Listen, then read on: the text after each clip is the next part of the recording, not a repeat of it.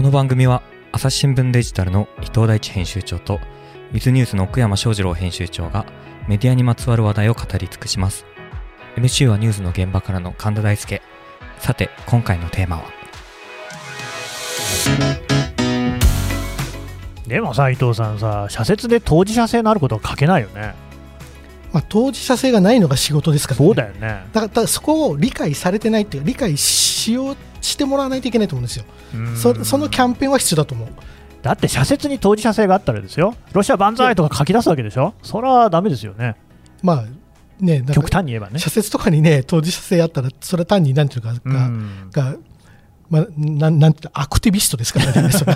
そう、ね、メディアアクティビストみたいなね、うん、うん、でもそういうことじゃないですからね。いやだから津田さんが津田さんって言った。アクティビストを名乗った時に なんか分かりにくいこと言ってんなと思ったんですけど、うん、最近すごくよく分かります。分かる。どうどういうこと？なんかこうジャーナリストって言っちゃうとあ当事者性がないんだ。外から石投げてるなっちゃうから何かを発信するってもはやアクティビスト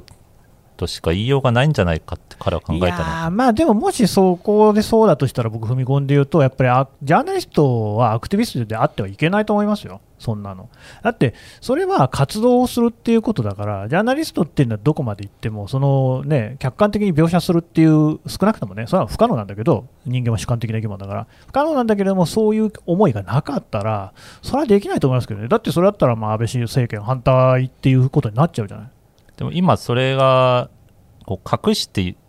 アクティビストのくせにジャーナリストぶってると思われてそうそう。そう思われてる。んだよね伊藤さんそうじゃないやっぱ。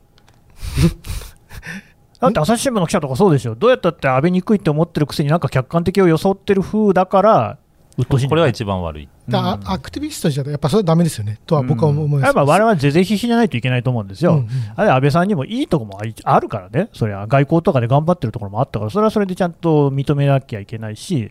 認めなきゃいけないっていうか、それはそういうもんですからね、事実として。そうなんですよ。だから、まあ、この仕事としてあるべき倫理って話と、インターネットで当事者性が受けるって話は僕は分けた方がいいと思っていて。でもインターネットって当事者性受けるよね。いや、そうなんですよ。そその方が、そっちに引っ張られちゃう。そこにやっぱリアリティがあるからですよね。うん、まあだけどそこは僕はちゃんと分けておかないといいいけないなと思いますけど。うん、三浦とかそうじゃ ん。笑いの愛すべき同期を。そうそう、我々の愛すべき同期なんでね、僕も大好きお友達ですから。いや、でも、その分かる三浦のやってることとかっていうのも、別に彼は悪気があってやってるわけじゃなくて、その方が社会に影響を与えられるっていうようなね、まあ、一つの価値観があるんだと思うんですよ。それはそれで間違ってないと思う。なんだけれども、まあ、なんどうだかな、少なくともやっぱり新聞の紙面とかっていうところに立ち返ったときには、やっぱりそこはね、ぜぜひひだし、その活動家前としてるのはおかしいと思うんですよ。だけど、多分もう読まれないよ。いいですかね、それで。どっちを取るか。うん。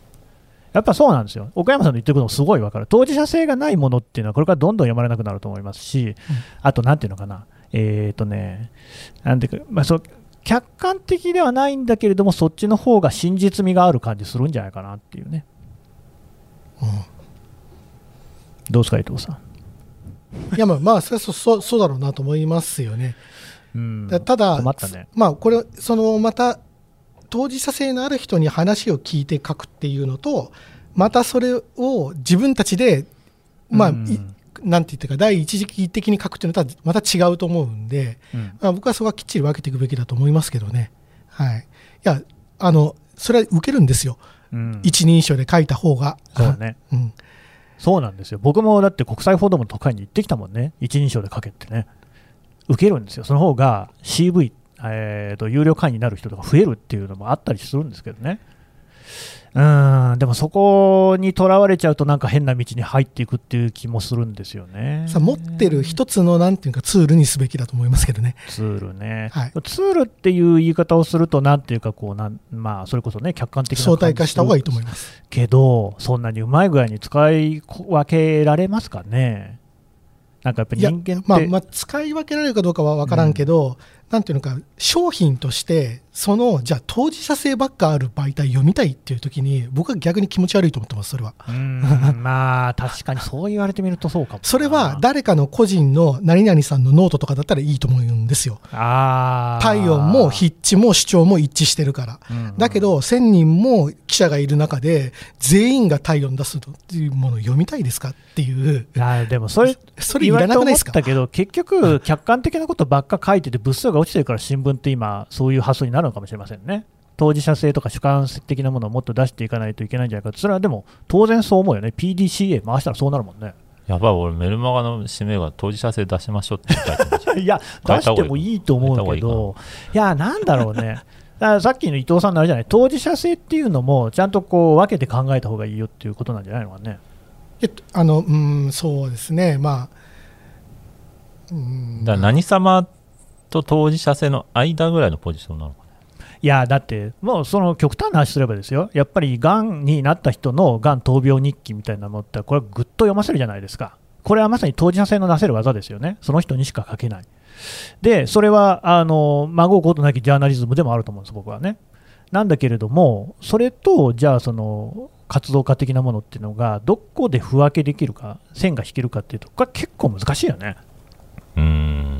そうなんですよね。だって別にさその、例えば政権を変えたいっていう情熱に基づいて、それがエネルギーになってるっていうだけで、取材はちゃんとしてるんだったら、それはそれでいいじゃない。うんだ政治イデオロジーになってくると、すごくこんがらがってくるんですけど、じゃあやめよう。例えば、まあ、全部 メマガの話ばっかしてあれなんですけども、はい、1個、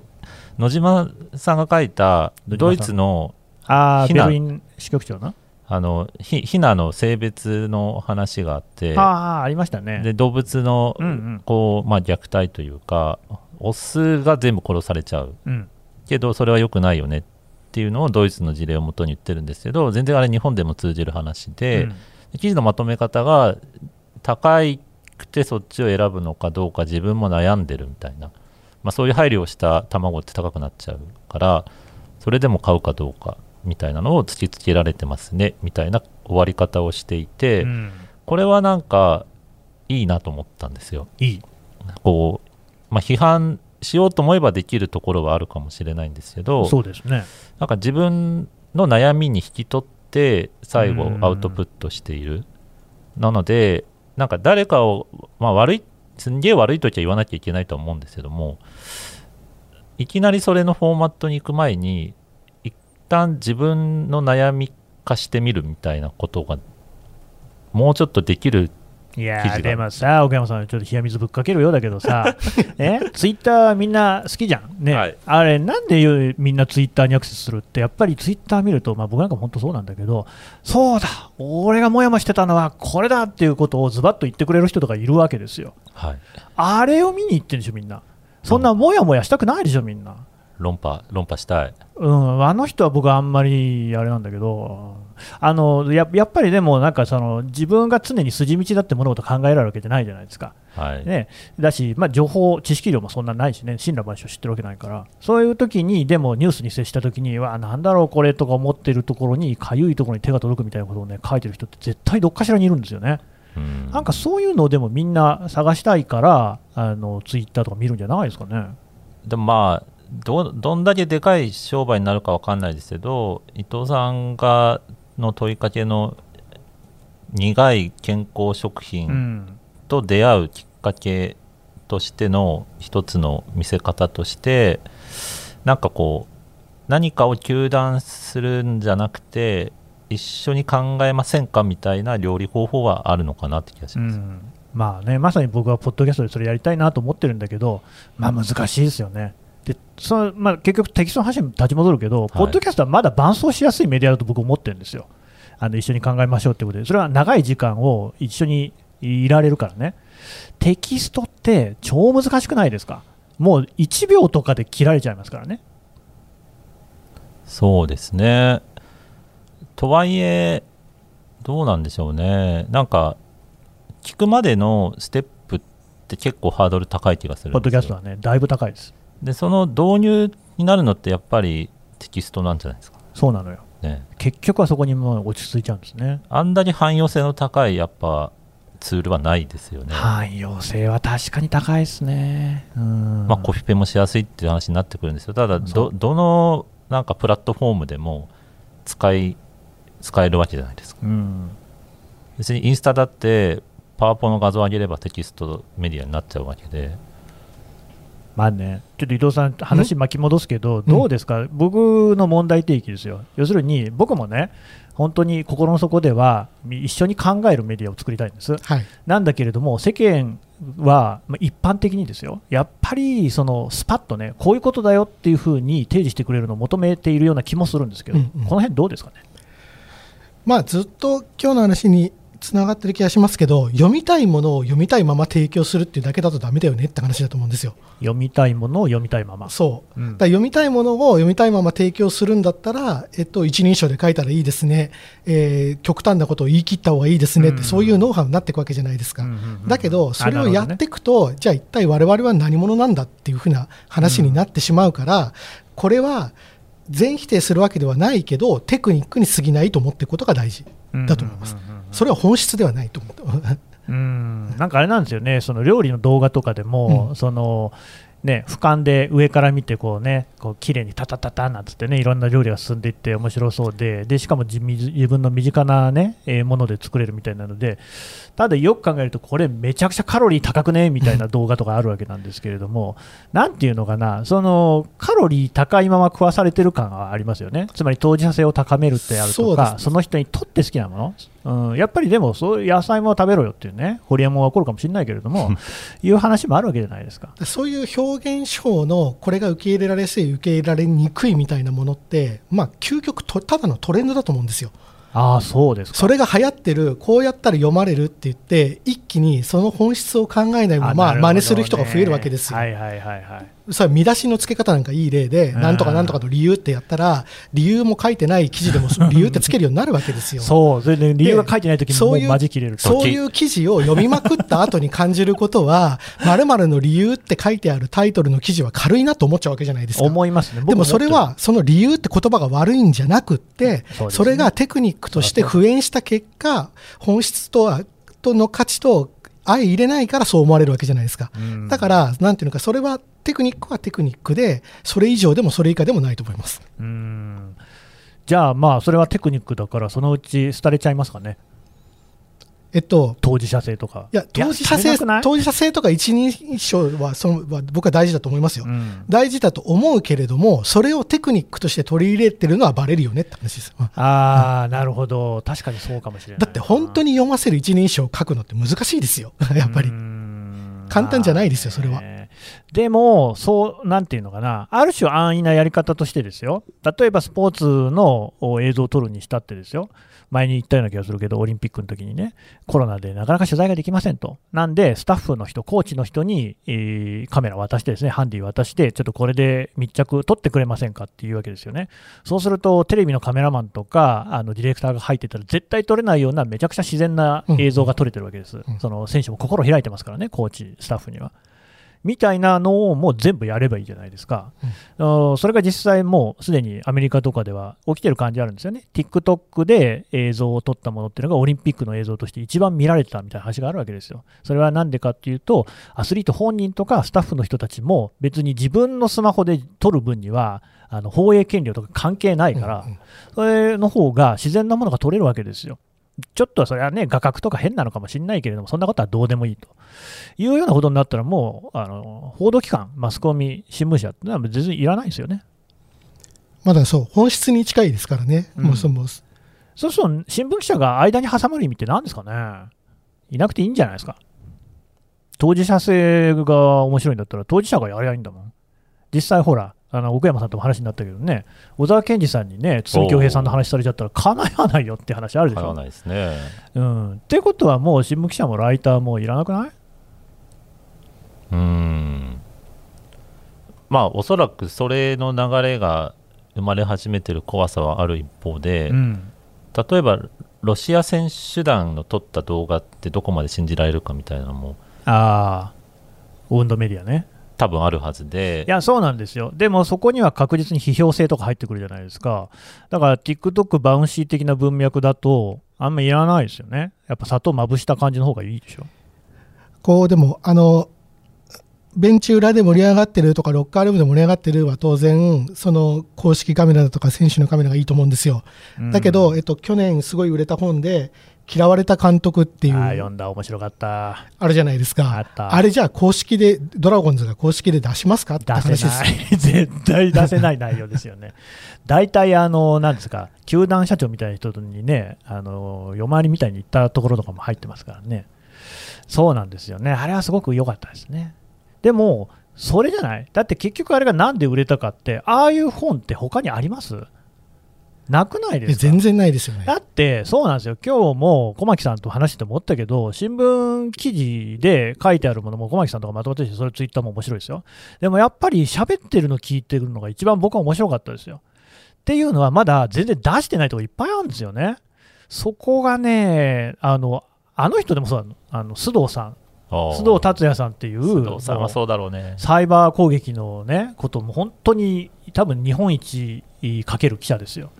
喋ったらまたね、情報が多くて、あと、須藤さんがそもそもどういうことを考えてたのかっていうのが分かるっていうのはすごいいいんですよね。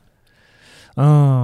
もっと出さないとね。でも、それを出すっていうのが、なんとかその主観を出すみたいな風に捉えられがちですよね。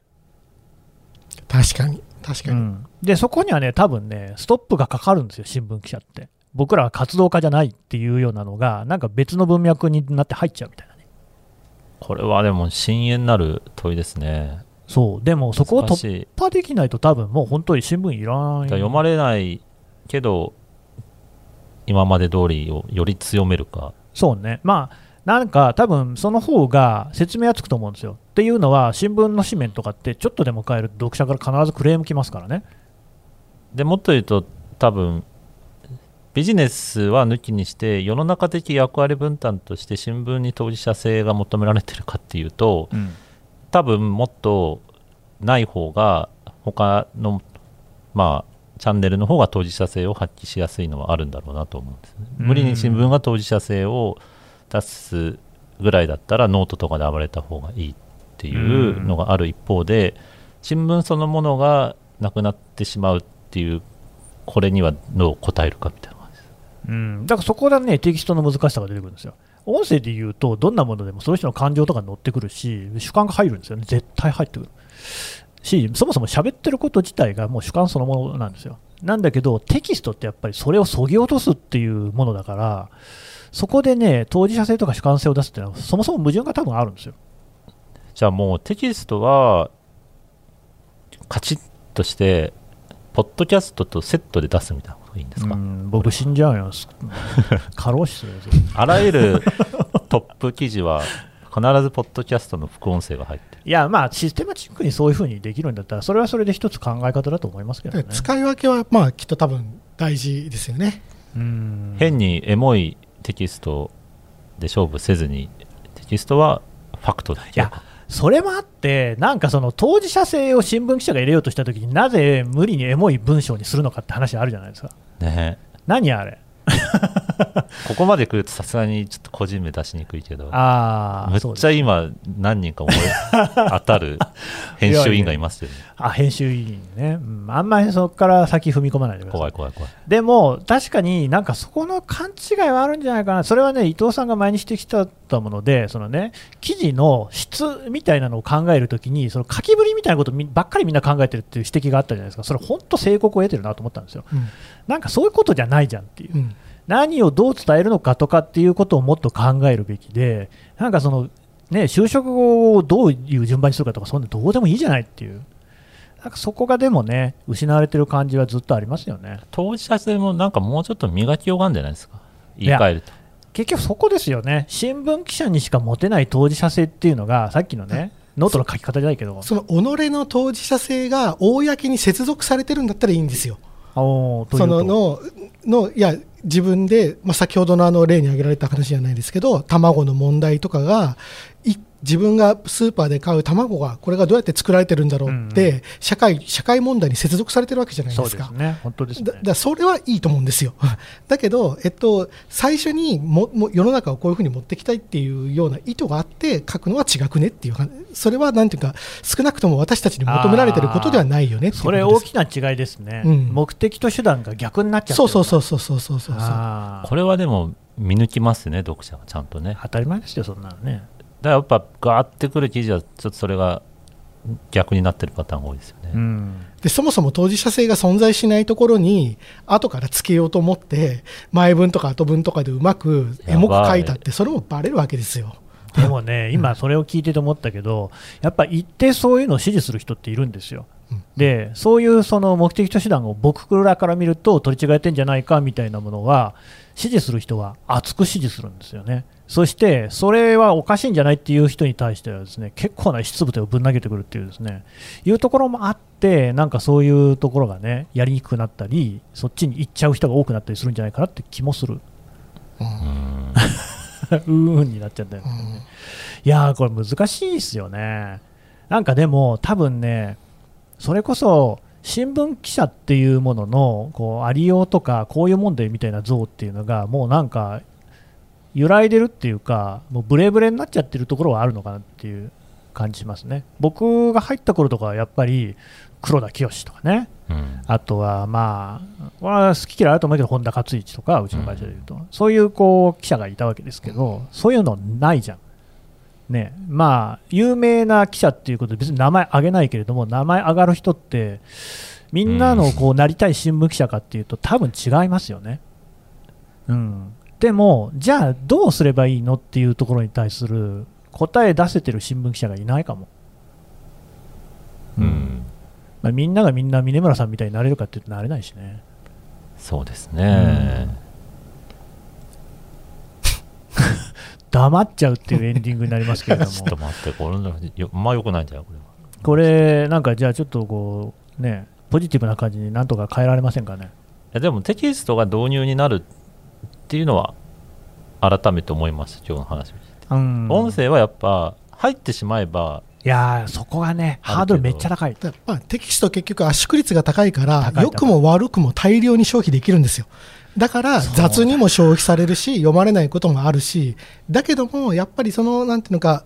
広がりって面では、その例えばコピペがしやすいとかね、その著作権ありますけど、えー、一文を抜いてツイートしやすいとかって、これなかなか動画も大変だし、なんだろう、音声も大変じゃないですか。一番、取り回しがいいんですよ。一番でも、だからそういう意味で言うと、雑に消費されがちなんじゃないですか、そうですテキスト。そうです、そうです。溢れてるから。うん、だしやっぱり映像とかって、まあ、音声もそうかもしれないけど、見ると、やっぱりいろんな情報もあるし、それからこう、なんていうのかな、その画面の面白さみたいなものを引きつけられるところあるけど、テキストってめっちゃ無味乾燥ですから、それで引きつけるのってやっぱ相当難しいですからね。だから雑にこう、なんていうか、つまみ食いされがち、うん、だし、切り取られがちだし、だから、つまみ食いがむっちゃ大事なんでしょうね。大事。やっぱり、まあ、メディアをどう訳すかですけど、媒体とかっていう場合には、何かと何かをつなげるみたいな意味があるとするなら、そのつまみ食いのしやすさっていうのはこう橋渡しになるとも言えるわけ。です、うん、いきなりハードル高かったら誰も見向きもされないし一部の人しか楽しめない。だとしたらテキストっていうのはこれからも我々にとってはメディアを名乗る以上真剣に向き合っていく価値はあるのかなっていう価値はあるでしょうね、うん、だそのテキストだけで勝負するってなるといろいろ難しいしかえってもったいないかもしれないけどテキストの役割を例えばそういう今まで接点のない人と出会う場所へのなんか言語みたいな風に考えたらどんなアウトプットがあるかみたいな。そうなんですよね、やっぱりポッドキャストってじゃあそれで全然知らない人ねあなたみたいにクソポッドキャストどっから探してる人か知らないけれども 検索性めっちゃ低いんですよ。テキストは検索性すげえ高いから、なんとなくその自分が読みたいものだけじゃなくて読みたくないものを探すのもテキストはやりやすいんですよね。そうですね。突然入ってきやすいですし入ってきたのもちょっと読んでみるかって気になるしネットフリ難民がなぜ生まれるかっていうと、うん、やっぱ動画見ようと思ったらそこそこ時間取られるからそう、ね、損したくないと思って1本見れる時間ずっと探してるみたいなケースが起こるわけです。結果長い時間かかっちゃってもういいやってなっやっぱテキストはこう社会と歴史に蓄積されたものがあるんで、ね、まあ、神田は激怒したとかっていうとあこれは走れメロスのパロディなのかしらとか思うわけじゃないですか。ああ、なるほどね。はいはいはい、はい、やっぱその取り回しの良さっていうのがすごくありますよね。取り回しはいいね。でも手離れ悪いですよ。手離れ。ポッドキャスター取っちゃったらもうおしまいだけれども、いつまでもいつまでも光栄編集に手間かかるってね。あれ悪いね。そうなんだ。から効率悪いんだよ。手間がかかって効率が悪くて燃えやすいっていう、どうしたらいいのかって思っちゃいますけど。も燃やしやすいってところがポイントなんですよね。ね取り回しがいいっていうのは結局そういうことなんだろうと思います。でもこれは我々は向き合わなきゃいけない。でも結局僕はテキスト好きですから。うん、未だに本とか読んでるし、雑誌も好きだしね。なんかこの間も雑誌読んでいますかって雑誌の編集長に言われて、いや、読んでますけどって言ったら驚かれるみたいな時代になっちゃって、昔から僕大好きなんです雑誌。小学4年生から読んでるから、なんかね、なんとかしたいですね。頑張りましょう。頑張りましょう。おお 前向きで終わった。えー、じゃあ今日はこれでおしまい。どうもありがとうございました。ありがとうございます。この番組へのご意見、ご感想も募集しております。概要欄のフォームからどしどしお送りください。